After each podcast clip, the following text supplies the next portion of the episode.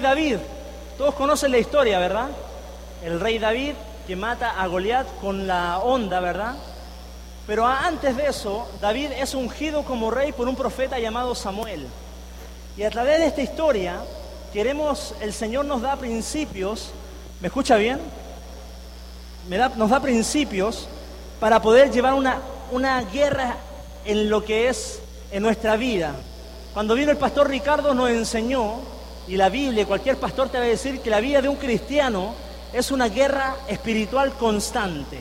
Nunca acabas de terminar de orar por algo, nunca acabas de dejar pasar por algo de, lado, ¿verdad? Y nos, tenemos que enfocar.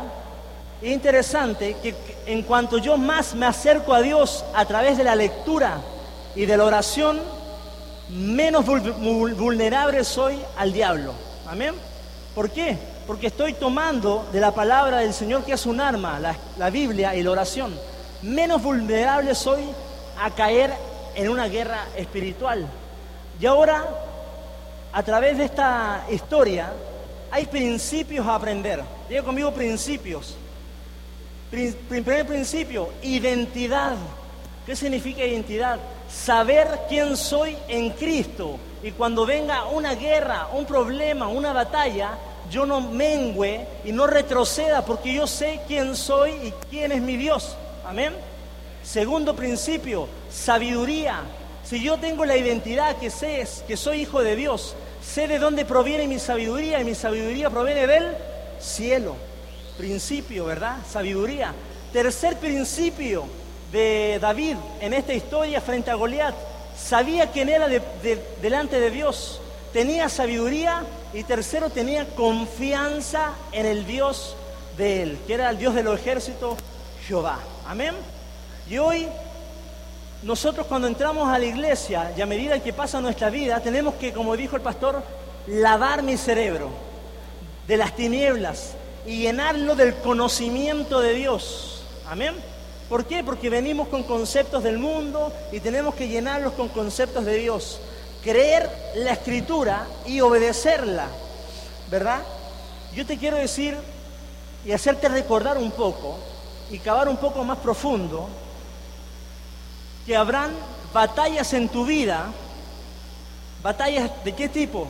Financieras, cadenas pasadas, sanidad por alguna situación, perdón de algo, personas y etapas que debes, batallas que debes concluir. ¿Me voy explicando? Batallas que debes dejar por pasado y no llevarlas hacia un futuro. ¿Por qué? porque no podrás, tener, no, no podrás crecer en el conocimiento de Dios.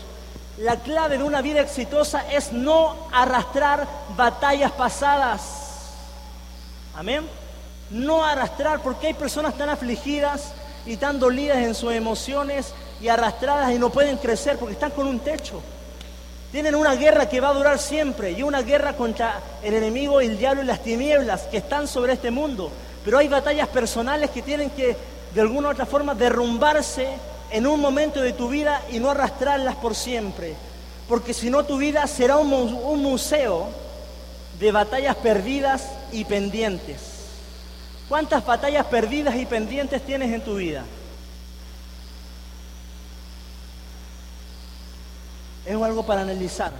¿A qué se refiere batallas perdidas y pendientes? ¿A la persona que no perdonaste? ¿La etapa que nunca sanaste? y se te presenta como un Goliat y producto de que no tuviste sabiduría, no tuviste identidad en Cristo y no tuviste confianza, sigues con eso en tus lomos queriendo avanzar, pero no avanzas en nada en lo espiritual y tampoco como persona. ¿Me voy explicando? Para, pero tenemos una guerra constante, ¿verdad? Dije contra Satanás.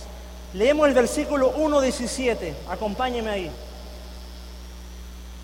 Dice, los filisteos se juntaron, juntaron sus ejércitos para la guerra y se congregaron en Soco, que es de Judá, y acamparon en Soco y a Seca, en Efes Damín.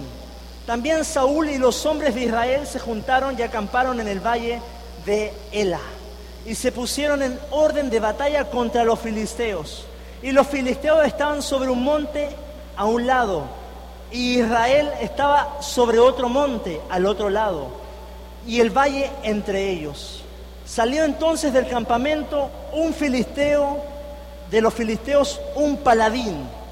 La palabra paladín, lo más, la traducción más original es campeón o mercenario, una persona sanguinaria, ¿verdad? La cual se llamaba Goliat de Gat y tenía de altura seis codos y un palmo, aproximadamente dos metros con noventa. Y traía en su casco, y traía un casco de bronce, y en su cabeza, y llevaba una cota de malla, y era el peso de la de la de cinco, perdón, de cinco mil ciclos, aproximadamente 50 kilos. Sobre sus piernas traía grebas de bronce y jabalina de bronce en tus hombros. El asta de su lanza era como un rodillo de telar y tenía el hierro de su lanza seiscientos ciclos de hierro e iba su escudero delante de él. Ocho. Y se paró y dio voces a los escuadrones de Israel diciendo, ¿para qué os habéis puesto en orden de batalla? ¿No soy yo el filisteo y vosotros los siervos de Saúl? escoged de entre vosotros un hombre que venga contra mí. Amén. Entendemos la historia. Está Goliat confrontando a quién? Al pueblo de Israel, ¿verdad? Y lo interesante que en el versículo número 8 dice, ¿para qué te presentas en el frente de batalla? ¿No soy yo el, filisteo y ustedes los siervos de Saúl? Dice eso su Biblia en el versículo 8. No soy yo el que viene a temorizarte y tú eres siervo y tu rey es el miedoso Saúl.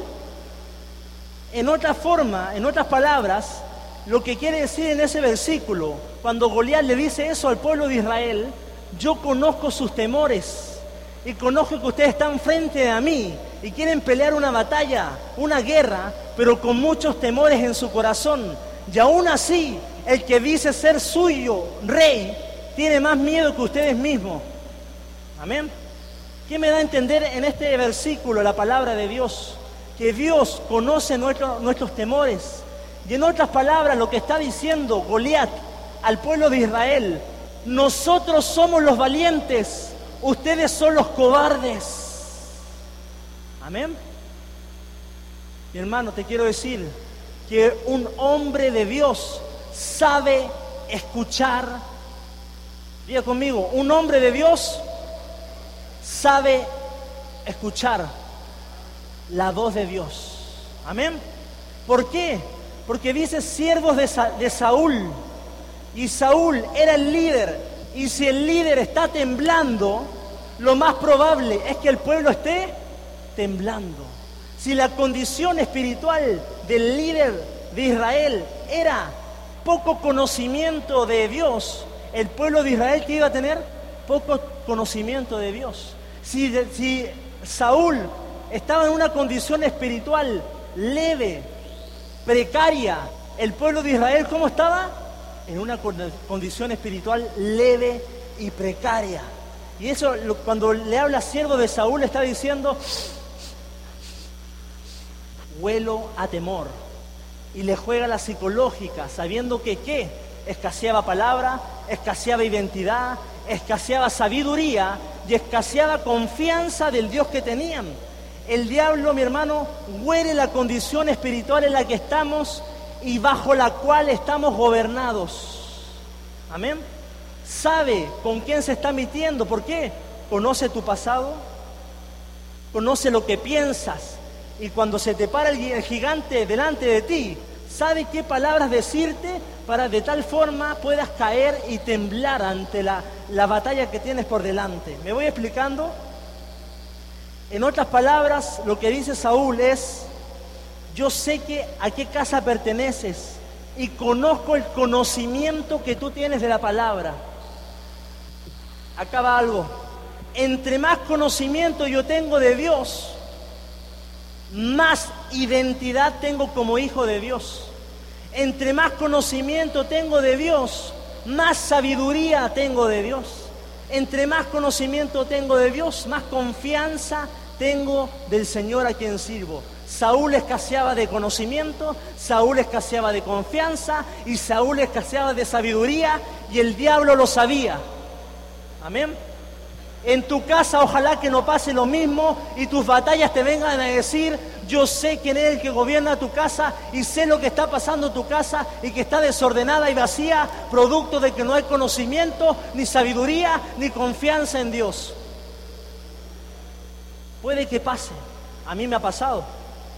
Y ahí donde yo tengo que ponerme, como dicen acá en México, al tiro con Dios y decir, Señor, necesito confianza para proteger y esta batalla no me gane. ¿Cuántos quieren ganar batallas? Tienes que empezar a aprender a oír a Dios. Tienes que empezar a aprender a oír a Dios. Pongo tus manos acá y límpiame las orejas, Dios. Límpiame las orejas para escuchar tu palabra. Versículo número 9 dice, de la palabra en 1 Samuel 17, versículo número 9, dice, si él pudiere pelear conmigo y me venciere, nosotros seremos vuestros siervos. Y si yo pudiere más que él y lo venciere, vosotros seréis nuestros siervos y nos serviréis. En el versículo 9 está lo que se llama el desafío.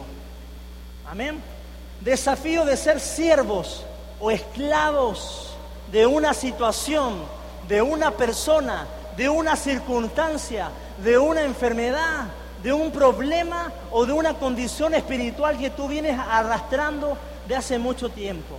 Y es tiempo que limpies tu mente para que Dios salga algo nuevo. Mi hermano, la pregunta es, ¿hace cuánto tiempo tú ya eres esclavo de una situación o de una batalla. No sé qué batalla estás peleando, pero te quiero mencionar que aquí, en este versículo de la Biblia, aún no empezaban a sacar las espadas y ya eran esclavos, y ya estaban cautivos y ya estaban presos. ¿Por qué? Por simplemente un acto de reconocer espiritualmente lo que sabe el otro. ¿Cuántas batallas estás perdiendo y, y aún ni siquiera sacan la espada? Y el diablo te tiene inmovilizado y el diablo te tiene persuadido y el diablo te tiene quieto y tu familia se está perdiendo y toda la situación espiritual en tu familia está callando y aún no se pelea la batalla. Aún no se pelea la batalla. Desafío, mi hermano, a veces somos esclavos antes de la batalla. Esto estaba pasando con Israel. Eran esclavos antes de la batalla. ¡Wow! ¿Por qué? ¿Por qué eran esclavos antes de la batalla? Porque esta es la estrategia del diablo, mi hermano. Diga conmigo estrategia. Patrones de temor. Pone temor en tu vida y el temor te inmoviliza. Amén. Yo he tenido temor. El temor no te permite emprender, no te permite soñar, no te permite caminar y te, ¡Ah! lo haré o no lo haré. Y viene el enemigo y te dice, ¡Ah! ¿tú lo vas a hacer? ¿Tú, pecador? Tú que te equivocaste, tú que eres así, que tu mamá es así, que tu abuela es así, que tu hermano es así. El diablo viene a mostrarte tus temores para inmovilizarte y hacerte esclavo de lo que tú crees que eres. Mi hermano, en el versículo número 11 dice, vaya acompáñeme, no, no cierre su Biblia, abra su Biblia. Primera de Samuel 17, 11. Oyendo Saúl y quién más? Y todo Israel, estas palabras del filisteo se turbaron y tuvieron qué? Gran miedo. Oyendo, solamente oyendo, se turbaron y tuvieron gran miedo. La palabra acá nos está diciendo que si tú aprendes a escuchar, vas a dejar de ser esclavo de circunstancias que ni siquiera te van a pasar y que el diablo te la ha hecho creer toda tu vida. Amén. Si tú aprendes a escuchar a Dios, vas a ser libre de las cadenas que te tienen atado hace mucho tiempo. Y el diablo te hace creer algo que nunca va a ser. El problema aquí, mi hermano, dice la palabra, oyendo quién? El rey. Saúl era alto, era el mejor espada, sabía pelear, pero oyendo se turbó su corazón y tuvo gran miedo. El problema aquí, mi hermano, como hijos y cristianos, ¿cuántos cristianos hay acá? Aleluya, Dios está aquí. Despierta, vamos. El problema es que Saúl ojo, escuchó más al diablo que a Dios. Y este es el problema de la iglesia, este es el problema de todos, cada uno de nosotros acá que luchamos día a día. Estás escuchando más las amenazas del enemigo que las promesas de Dios. Estás escuchando más lo que te aflige que lo que te hace libre. Es el problema de Saúl. Y no es, hermano, y si el problema era de Saúl, también es del pueblo de Israel. No lo digo yo, lo dice la Biblia. ¿Lo dice su Biblia? Dice Saúl Israel. Entonces aquí hay algo a entender y aprender. Un hombre de Dios sabe escuchar. ¿Y Saúl sabía escuchar? No. Porque si se hubiera sabido escuchar, no hubiera escuchado las palabras engañadoras de, Goliat. ¿El pueblo de Dios sabía escuchar? Hoy usted tiene que aprender a escuchar entre la voz del enemigo y la voz de Dios. Amén. Palabras de Dios para tu vida.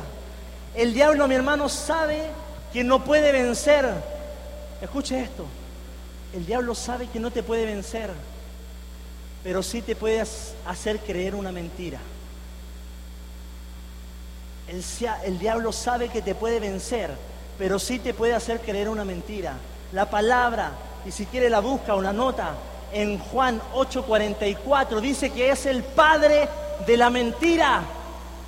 No lo digo yo, es una, no sé, una revelación, está la Biblia, hay que leer la Biblia. Dice que es el padre de una mentira. Y acá le estaba dando en el clavo en su esencia de Satanás, de serpiente astuta, de entregar una mentira a Saúl y al pueblo de Israel. ¿Me voy explicando? Dígame amén. Gloria a Dios. Ay, mira. Mentes engañadas, Saúl y el pueblo de Israel, por no saber escuchar, se tuvieron una, una mente en tiniebla, una mente no renovada, Diga conmigo, mi mente está renovada. Y si no está renovada, renuévala hoy, mi hermano.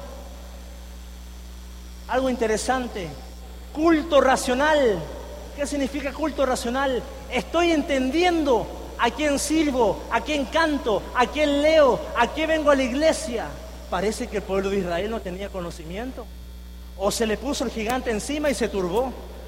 ¿Me voy explicando? Amén sin conocimiento y vana. Apocalipsis 12:9, si lo quiere buscar, dice, la serpiente que engaña al mundo. Eso estaba haciendo Goliat con el pueblo de Dios, el padre de mentira y el que engaña al mundo. Ahora, ¿cuántas mentiras te ha hecho creer Satanás a tu vida? No me las digas. ¿Cuántas veces te ha engañado a tu vida? Mi hermano, si lo hizo con el pueblo de Israel, si lo hizo con el, con el rey Saúl, ¿cuánto lo irá a hacer con nosotros el día de hoy? Pero bendito Jesús que tenemos el Espíritu Santo y la revelación entera de la palabra para tener armas para confrontar estas batallas. Amén. Gloria a Dios. ¿Cuántos dicen está difícil la batalla? Pero te traigo buenas nuevas, tranquilo.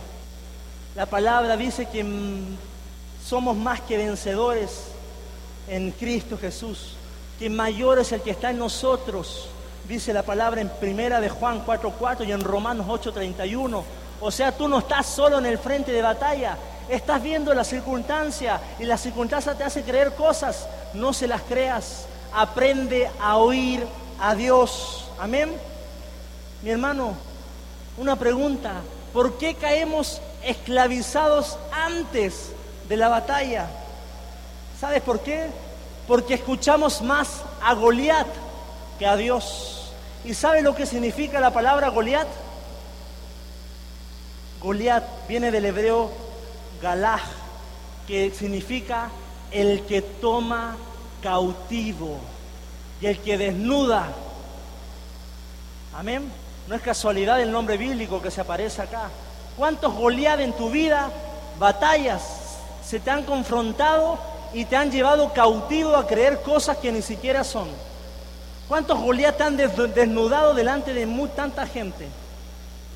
Yo no sé, pero el día de hoy si tienes 20 Goliat en tu vida, esos 20 tienes que derribarlos. Amén. Así es, así es simple. No sé tú, pero yo no quiero caminar con ningún Goliat, ni irme a Veracruz con, lleno de Goliat acá. Me quiero ir libre. Amén. Sal a comer tu almuerzo sin un Goliat, si no le vas a tener que comprarle, pagarle el plato de almuerzo a Goliat. Amén. No te vayas con ningún Goliat a tu casa, mi hermano.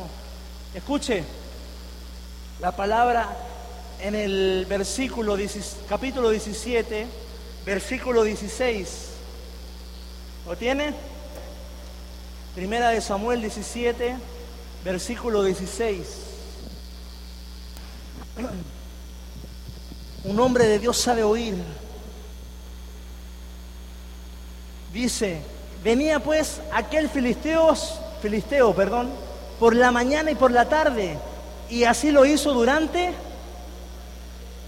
ah, ah, ¿Cuánto? 40 días. En la Biblia el número 40, ¿qué significa? Prueba. 40 años en el desierto, el pueblo de Israel. 40 días de, en, el, en el desierto, Jesús. Amén. 40 días que llovió en el arca de Noé y casualidad, pero para Dios no es casualidad, es causalidad que el número 40 significa prueba. Amén. Y acá es interesante que no fueron solamente 40, porque venía de día y de noche. O sea, Saúl y el pueblo de Israel por 40 días escuchó 80 sermones de Goliat. Amén. 80 sermones de Goliat versus ninguno de Dios. Porque solamente basta con una palabra de Dios para que esos 80 sermones de Goliat y del diablo sean destruidos. Amén. Basta con uno, mi hermano, basta con uno, una sola palabra, decirle, no te creo, vete de aquí, no te vas a llevar mi casa, Goliat, cautivo, no vas a desnudar mi familia porque está protegida, solamente basta que tú tengas fe como un grano de mostaza para que ese gigante caiga delante de ti y nunca más venga a agobiarte. ¿Me voy explicando? 80 sermones de Satanás, ojo, versus una prédica dominical, ninguna oración en la semana, ninguna agarrar la Biblia en la semana, ninguna escuchar nada, ni agarrar ni orar. ¿Cómo no te va a tener paralizado Goliat, Satanás o tu circunstancia si durante las semanas quizá que escuchas más de 80 prédicas del enemigo? Amén. Pastor, ¿qué estoy sufriendo? ¿Cuántas, cuántas veces en la semana no sabes oír? Escuchas más a la serpiente que a Dios. Es tiempo de aprender a oír, mi hermano. Amén. Somos, a veces, mi hermano, lo que simboliza Saúl y el pueblo de Israel en este versículo es que somos más amigos del diablo que de Dios. Porque pasó más tiempo con Goliat. Uy, mira cómo, cómo se para Goliat la tremenda espada que saca. ¡Oh! No, yo me quedo acá nomás, gloria a Dios. Que venga un hermano más ungido y pelee la batalla. Nadie va a pelear la batalla por ti. Te van a venir a orar. Y yo noto esto. Va a venir un pastor de China. Y tú buscando al pastor de China. Como creyendo que entre más lejos, más unción tiene. Dios, gloria a Dios, pero Dios si te puso la palabra y el Espíritu Santo, tú tienes gracia delante de Dios. Ay Dios, ¿tienes gracia delante de Dios? Ay, gloria a Dios. ¿Cuántos creen que pueden derrotar sus batallas ustedes mismos? Puede, mi hermano. Saque su espada y pelee por los que tiene en su casa. La pregunta es, otra pregunta, ¿por qué si el diablo es tan poderoso? Míreme el ojo, que Dios me lo hizo grande para que me vea. Por algo me lo habrá hecho grande, ¿no? ¿Por qué si Goliat es tan poderoso, tan grande, tan poderoso, ¿verdad? Y el diablo es tan astuto. ¿Por qué de una no me derriba? Sino que necesito 80 sermones. Porque sabe que no puede vencernos. El diablo te va a atormentar, pero nunca te va a poder tocar.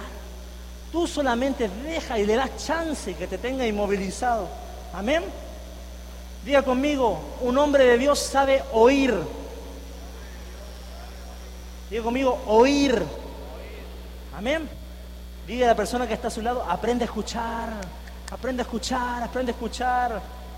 Alejandro, aprende a escuchar. Segundo, un hombre de Dios sabe ver. Diga conmigo, ver. La palabra en, en el versículo 24, capítulo 17, versículo 24. El problema aquí es que Israel no sabía ni oír ni ver. Versículo 24 dice, y todos los varones de Israel, ¿qué dice? Veían a aquel hombre y huían delante de su presencia y tenían de nuevo qué? Gran temor. Ay, Dios santo. ¿Cuántos dicen conmigo, yo quiero empezar a ver como Dios ve? Para que esos gigantes que ves no los veas como gigantes, sino que empieces a ver como Dios. ahí dice que huían de su presencia, mi hermano. ¿Y cuánto tiempo más hubieran estado huyendo de su presencia si no hubiera aparecido un joven como David? Ahora la pregunta es para nosotros mismos, ¿Cuánto tiempo más vas a estar huyendo de tus batallas? ¿Cuánto tiempo más vas a seguir escuchando la voz del, diablo, de la situación familiar o lo que te pasa y dejando que te engañe y te dé una mentira? ¿Cuánto tiempo más? La palabra en 2 Corintios 5, 7 dice, pues vivimos por lo que creemos, no por lo que vemos. Amén una reflexión. Júntate con enanos y verás cómo enano. Júntate con adoradores y adorarás como adoradores. Júntate con hombres de fe y tendrás. Júntate con chismosos y serás. Amén. Ay Dios. Júntate con insolentes y serás insolente. Y así podríamos ir. Y parece que las juntas de Saúl y el pueblo no eran conforme al corazón de Dios. Por eso David es el único personaje en la Biblia que se le dice un nombre conforme al corazón de Dios. ¿Me voy explicando? Amén. Gloria a Dios. Júntate con hombres de fe. Mi hermano, Israel, no, hay tres personajes acá. Israel no sabía usar sus oídos ni sus ojos. Amén. Segundo personaje, Saúl no sabía usar ni sus oídos ni sus ojos. Porque en el mismo versículo 24 dice que Israel, ¿verdad? Mi hermano Saúl en el versículo 33.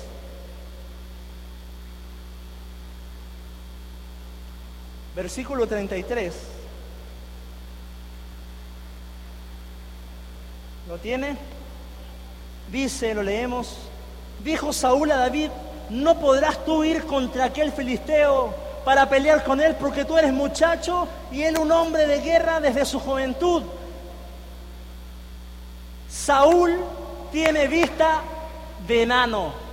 Amén. Saúl no sabía ver, Israel no sabía ver. Algo pasa acá. Ningún personaje en, esa, en ese contexto histórico podía ver como Dios quería que viera la batalla. Es interesante, mi hermano, pero David, acá entramos a David, David miraba a Dios, David vivía a Dios y caminaba con Dios. David sabía que Dios es más real de lo que imaginamos. ¿Cuántos quieren ser como el pueblo de Israel? ¿Quieren ser como el pueblo de Israel, mi hermano? No saben ni oír ni ver. ¿Cuántos quieren ser como Saúl?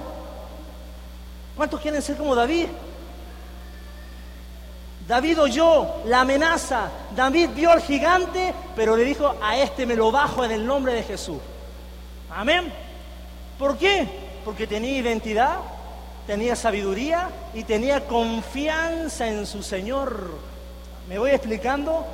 Interesante que David viene a mostrarnos algo neotestamentario del Nuevo Testamento. Hebreos 12.2 dice el, el, el escritor, puesto los ojos en Jesús, autor y consumador de la fe. Pero el pueblo estaba mirando a quién? Al enemigo. Saúl estaba mirando a quién? Al enemigo. Y David, bendito sea Dios, que estaba mirando a quién? A Dios. A Jehová de los ejércitos y al Dios viviente. ¿A quién estás viendo hoy tú en día para salir de tu problema? ¿A quién estás acudiendo? ¿A Goliat? Te va a desnudar y te va a tener cautivo. Te va a tener escuchando sermón tras sermón tras sermón.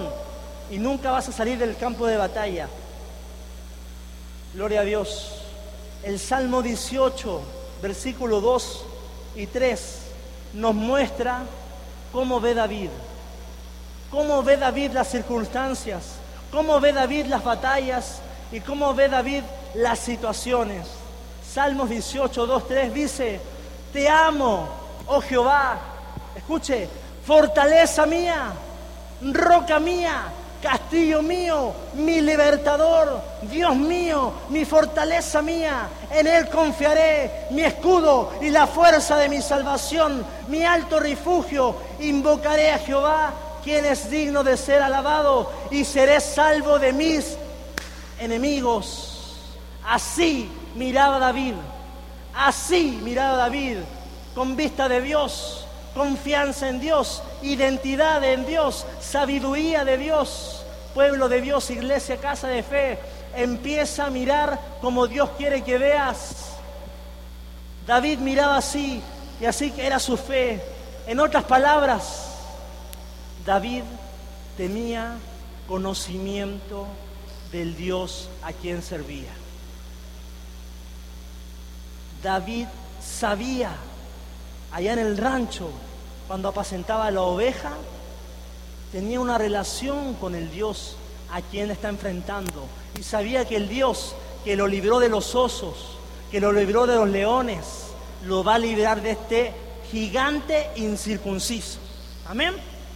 Es tiempo de que conozcas más a, más a Dios de lo que estás conociendo. Capaz tu batalla te está haciendo esclavo de alguna situación producto de tu falta de conocimiento de oración, de escritura. Amén. Eso está mostrando la escritura de Dios. Versículo 42 dice, y cuando el filisteo miró a David, miró, perdón, y vio a David, le tuvo en poco, porque era muchacho y era rubio y de hermoso parecer, como yo. Estoy quedando pelado ya, hermano. Para que ore por mi pelo. ¿Cómo dice? Que le tuvo en poco. Mi hermano, te quiero decir, nunca menosprecies a una persona por las apariencias. Capaz que el día de mañana te derriba. Capaz que el día de mañana es tu jefe. Se dice por ahí un dicho. Capaz que el día de mañana es quien es el rey de Israel, salió del monte, pero conforme al corazón de Dios. Y es interesante que en el Nuevo Testamento, en la palabra en 1 Corintios 27, dice, sino que lo necio del mundo escogió Dios para avergonzar a los sabios. Los sabios de ese momento, ¿quiénes eran? Los filisteos que venían a pelear en batalla. Lo débil del mundo escogió Dios para avergonzar a lo fuerte. Se cumple la palabra, doctrina, Nuevo Testamento con Antiguo Testamento. Yo me gozo, ¿ah? porque se me arma el rompecabezas de Dios. Para avergonzar a lo fuerte. ¿Fue avergonzado David en ese momento? Fue avergonzado. ¿Por qué? Por un muchacho débil y quizá ante los ojos de, los filisteos no era la persona adecuada. Después en el versículo 29 de 1 Corintios dice, para que nadie se jacte. Mi hermano, David no tenía de nada de qué jactarse. Yo no lo voy a derribar porque soy el mejor con la espada. No lo voy a derribar porque soy mejor con la... Era bueno con la onda y la palabra dice en jueces que no había israelita. Eran reconocidos por usar bien la onda. Los mejores, no sé cómo se dice la palabra, en, la onda eran los de Israel. Y dice el versículo que si le ponías un pelo, te lo rompía con la, con la onda. Lo dice la Biblia, los mejores en la onda eran los israelitas. Mi hermano, David no tiene nada de qué jactarse. Lo único que él sabía que tenía un Dios que lo protegía de osos y leones. Versículo 45, y vamos un poquito más rápido. Acompáñenme versículo 45. Ay Dios, aprendiendo a oír y aprendiendo a ver. ¿Lo tiene ahí? Primera de Samuel 17, 45 dice, entonces dijo David al filisteo, tú vienes a mí con espada y lanza y jabalina, mas yo vengo a ti en qué? En el nombre de Jehová de los ejércitos, el Dios de los escuadrones de Israel, a quien tú has provocado. Jehová te entregará hoy mismo, hoy, en mi mano, y yo te venceré y te cortaré la cabeza y le daré hoy a los cuerpos de los filisteos, a, todas las, a toda la tierra, sabrá que hay Dios en Israel. Amén. David confiaba en el Dios en quien estaba siguiendo. Su identidad, su conocimiento de Dios lo lleva a tener la seguridad de que la batalla que estaba enfrentando, Dios le iba a dar la victoria. ¿Cuántos quieren la victoria el día de hoy? Todos. No a la hermana Victoria, a la victoria. Pero la victoria se te va a dar cuando hagas las dos preguntas más importantes en el mundo y que las hizo el apóstol Pablo en Hechos 8 cuando se encuentra con Jesús. ¿Quién eres y qué quieres que haga? Ese quién eres no solamente significa cuál es tu nombre, sino conocimiento más de Dios. Y eso era algo que David tenía por esencia. Mi hermano, en otras palabras, David demostraba ser una persona espiritual. David demostraba ser una persona que vivía y todo lo que él sentía en su corazón. Mi, hermano, David, escuche esto, no hablaba de más ni oía de más. Amén. ¿Cuántos van a aprender a hablar esta semana? No vas a hablar de más, ni vas a aprender a oír de más, porque capaz que en ese oír de más pierdes tu batalla. En el hablar de más, cargas más maldición a tu misma vida. Amén. Versículo 32 del mismo capítulo, primera de Samuel 17. ¿Lo tiene? Ay Dios, qué calor hace. Si lo tiene, me dice amén. 32, 17, 32. Dice, y dijo David a Saúl, no desmaye el corazón de ninguno a causa de él. Tu siervo irá y peleará contra el filisteo. La pregunta es acá, no desmayes. Escuche, escuche. ¿Cuántos en tu casa están desmayando espiritual, emocional y capaz que físicamente porque tú no sabes escuchar y tú no sabes ver? ¿Cuántos o tu vida, cuánto tiempo estás desmayado en un área, estancado en un área porque no te nace el valiente David y estás estancado y estás desmayado. O lo más, ¿cuántos en tu casa están desmayados y estancados producto de que no te atreves a pelear la batalla? Pero David en este momento agarró su onda y dijo, yo no los quiero ver desmayados mis hermanos. Yo voy a pelear la batalla por mi Señor. Amén. Aleluya. ¿Está ahí hermano? Amén. Gloria a Dios. Aleluya. Tres cosas, escuche. David sabía oír, David sabía ver y David sabía hablar. Amén. Versículo número 45 al 47, que lo acabamos de leer. Cuando hablo de saber hablar, no, no, no hablo del don de la palabra, sino más bien hablar basado en el conocimiento que tú tienes de Dios. En el conocimiento que tú tienes de Dios a través de la palabra y a través de la oración. Eso significa hablar, hablar. Un hombre de Dios sabe hablar. La palabra nos muestra que en el puro versículo 44, David, Goliat, perdón, habla. Habla y dice, yo te voy a romper la cabeza y la voy a dar por comida a las aves y todos van a ver que yo te voy a ganar. Goliat sabía hablar, sí sabía hablar. Pero más interesante es que en el capítulo 45, al, al versículo 45 al versículo 47, el David habla con certeza y conocimiento del Dios que era y del Dios de lo que hará. Amén. O sea, el diablo te viene a decir un versículo, pero David, como conocía bastante de Dios, le responde con tres versículos. Habla más.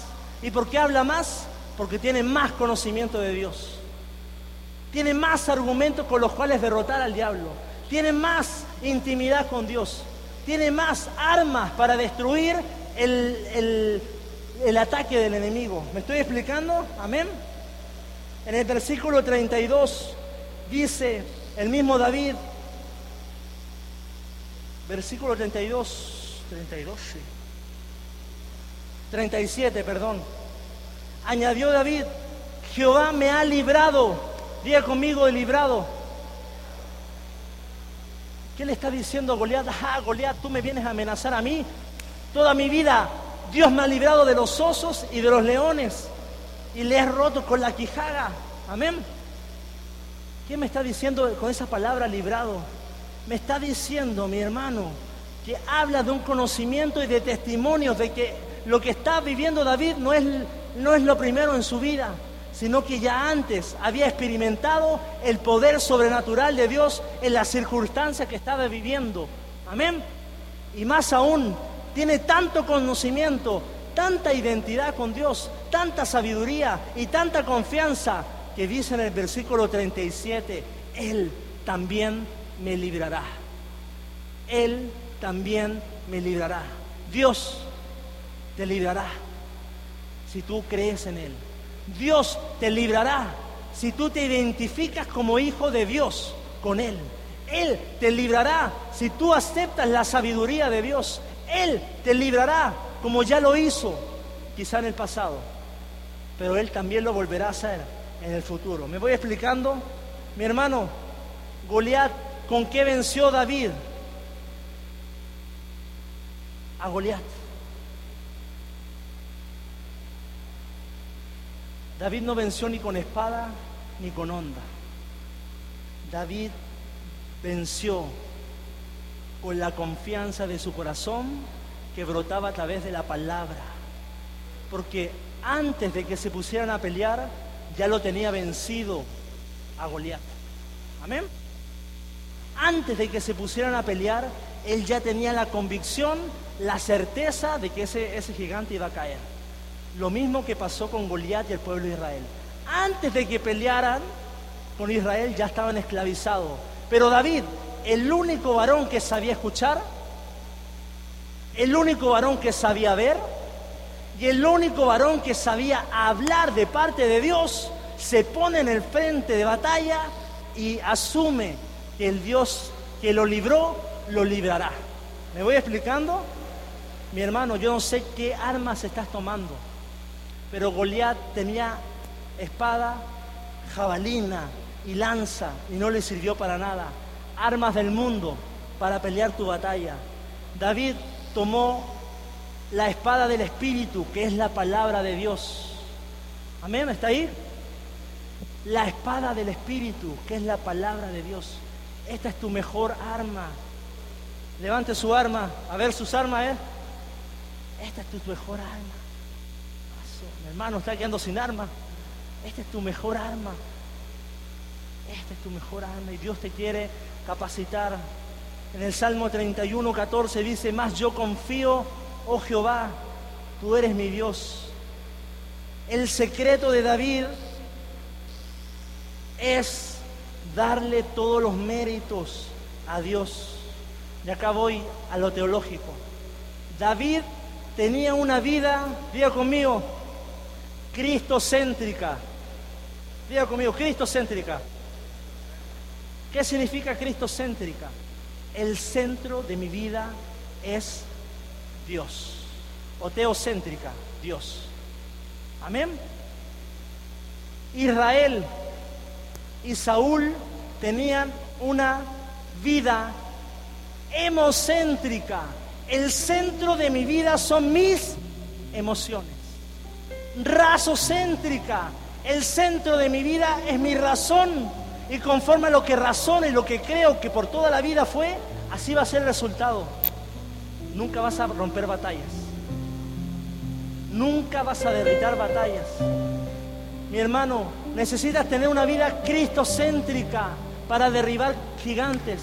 Porque cuando tú tienes una vida cristocéntrica, sabes escuchar, sabes ver y sabes hablarle a tus problemas, sabes hablarle a tus emociones, sabes hablarle a tu familia, sabes levantar en fe, sabes mirar a pesar de las pruebas. Amén.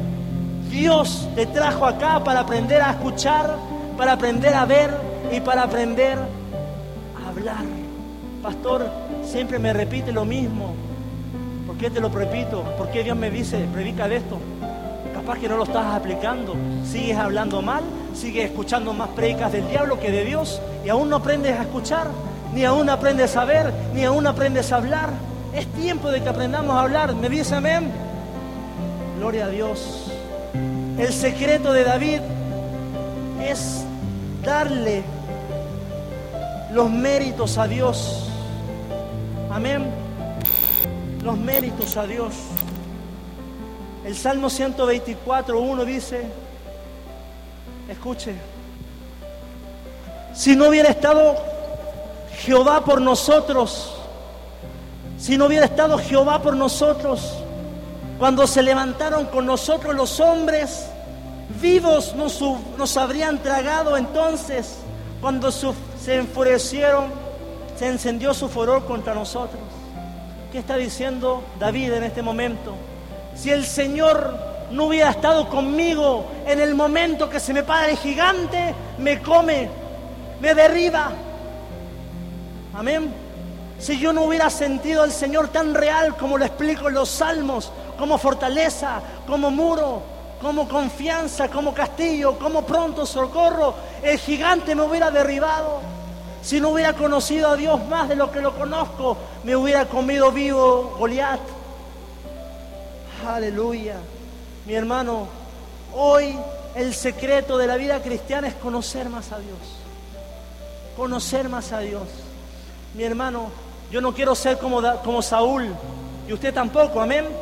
Porque Saúl demuestra, ojo, unas palabras y un corazón vacío. Diga conmigo vacío. Vacío del conocimiento de Dios. Porque si hubiera tenido conocimiento de Dios, me paro delante del gigante, le digo, pueblo de Israel, vamos a derribarlos. Amén. Esa es la condición espiritual de Saúl. Vacío delante de Dios. Y lo demuestra. Y la palabra nos dice, porque cuando va David a decirle, no, yo lo derroto, ¿sabe qué hace de Saúl? Toma, ponte la armadura. Amén. Estrategias humanas versus la estrategia de Dios. Te hago una pregunta, mi hermano.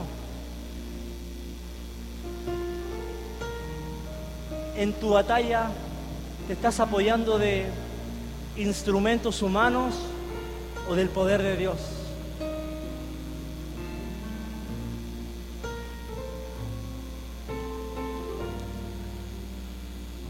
Este es mi, mi machete callado.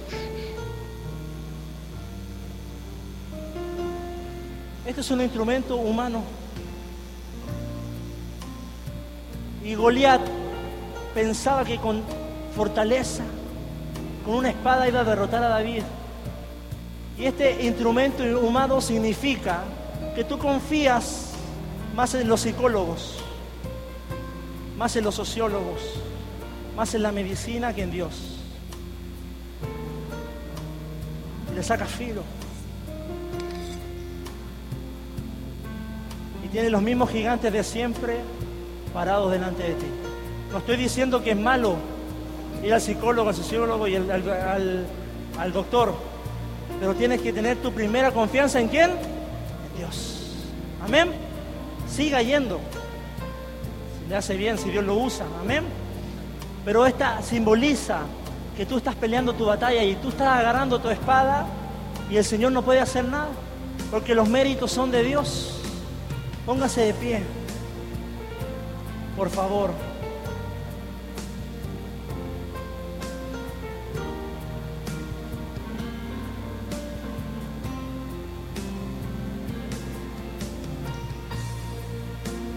Para concluir, yo te quiero decir algo. Dudar del poder de Dios es una de las mayores tentaciones que enfrenta un cristiano. Dudar del poder de Dios es una de las mayores tentaciones que enfrenta un cristiano. Diga conmigo motivos. Israel, David tenía motivos para presentarse delante del gigante. Había una recompensa. ¿Se acuerdan? Usted lo lea en su casa le voy a dar riquezas, le voy a dar a mi hija, dijo Saúl, y lo voy a eximir de impuestos.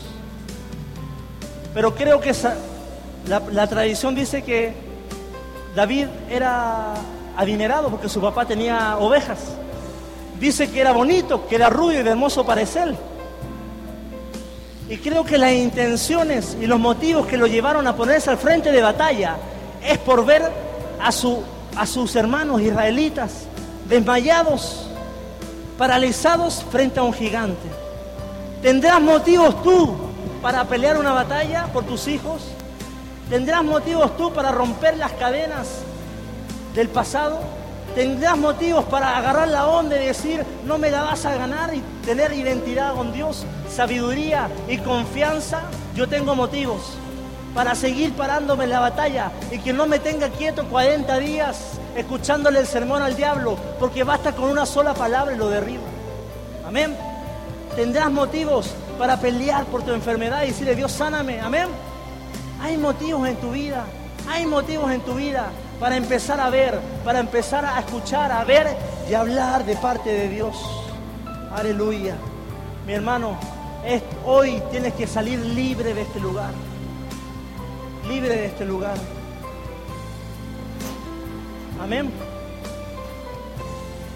Batallas en tu vida que tienes que derribar. Mi hermano, cuando yo entré a los caminos de Dios tuve que vencer una batalla. La batalla de la inseguridad.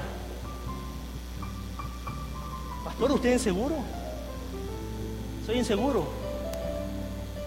Pero en Dios, Dios me ayuda. Y yo la vencía. Y no, no me creo mayor ni menor.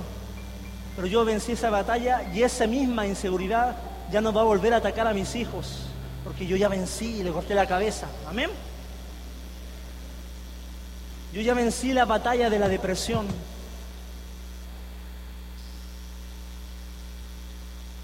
Capaz que en tu familia carreas depresión. Ya vencí la batalla del abandono de un padre.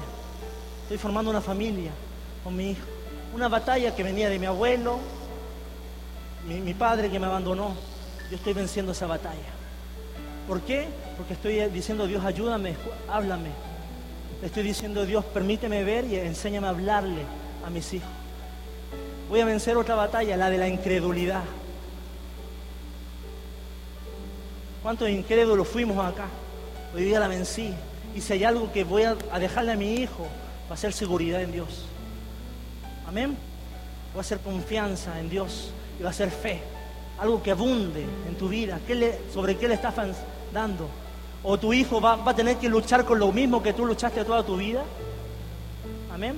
A mí ya no me viene a adorar y me dicen, oh, me dicen, tú que sufriste mucho por tu papá. Esa batalla ya fue vencida en mí. Cosas nuevas, cosas nuevas para mí, mi hermano. Yo antes lloraba en el 2008 y venía alguien y me oraba, tu papá te dejó. Sí, me dejó. Pero Dios ya me sanó, ya vencí la batalla, le corté la cabeza. Amén. Porque hay cosas nuevas, batallas nuevas que pelear. del 2008, 2005 que acepté a Cristo, hay nuevas palabras. Y quizás estás en la misma línea de batalla y la misma palabra, pero no logras avanzar. ¿Por qué? Porque ves al gigante y no ves al Dios que está detrás tuyo. Cierra tus ojos y vamos a orar a Dios para pedirle que nos ayude.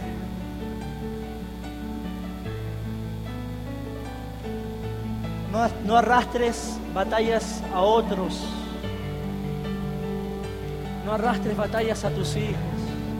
Rómpelas. En el nombre de Jesús, Padre, en este, esta mañana declaramos libertad, Señor.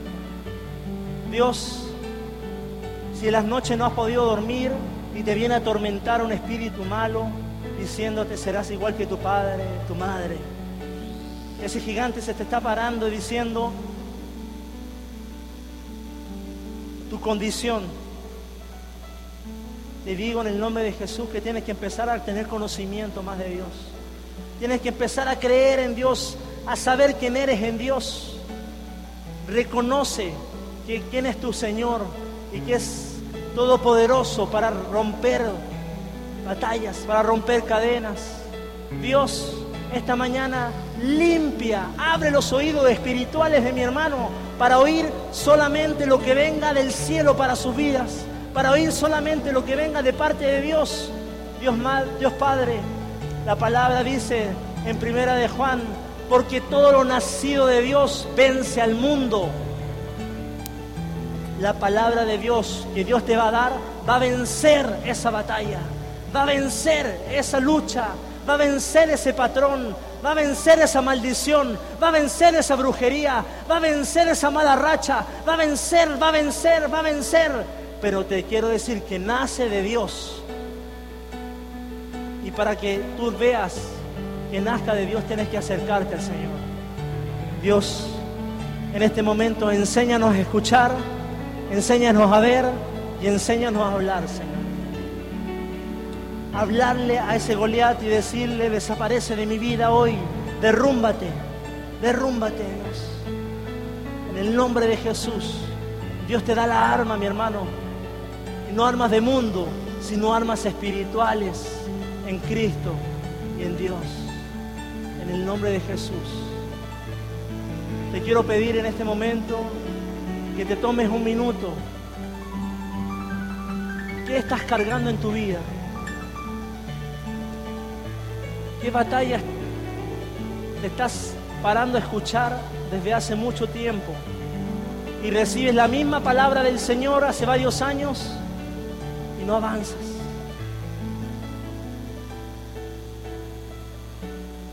Hay cosas nuevas, hay cosas grandes, hay cosas poderosas para tu vida.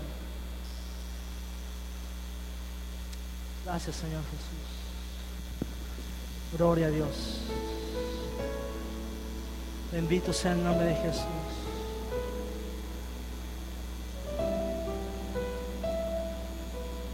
Para reconocer batallas, para vencer las batallas, mi hermano, tienes que primero que todo reconocerlas.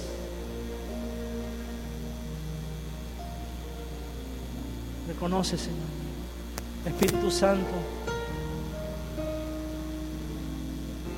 Muéstranos, muéstranos, Señor mío, los Goliat que se están parando delante de nosotros, Padre.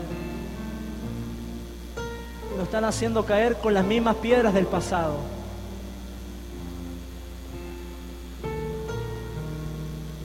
Nos están haciendo caer en el mismo lugar de siempre.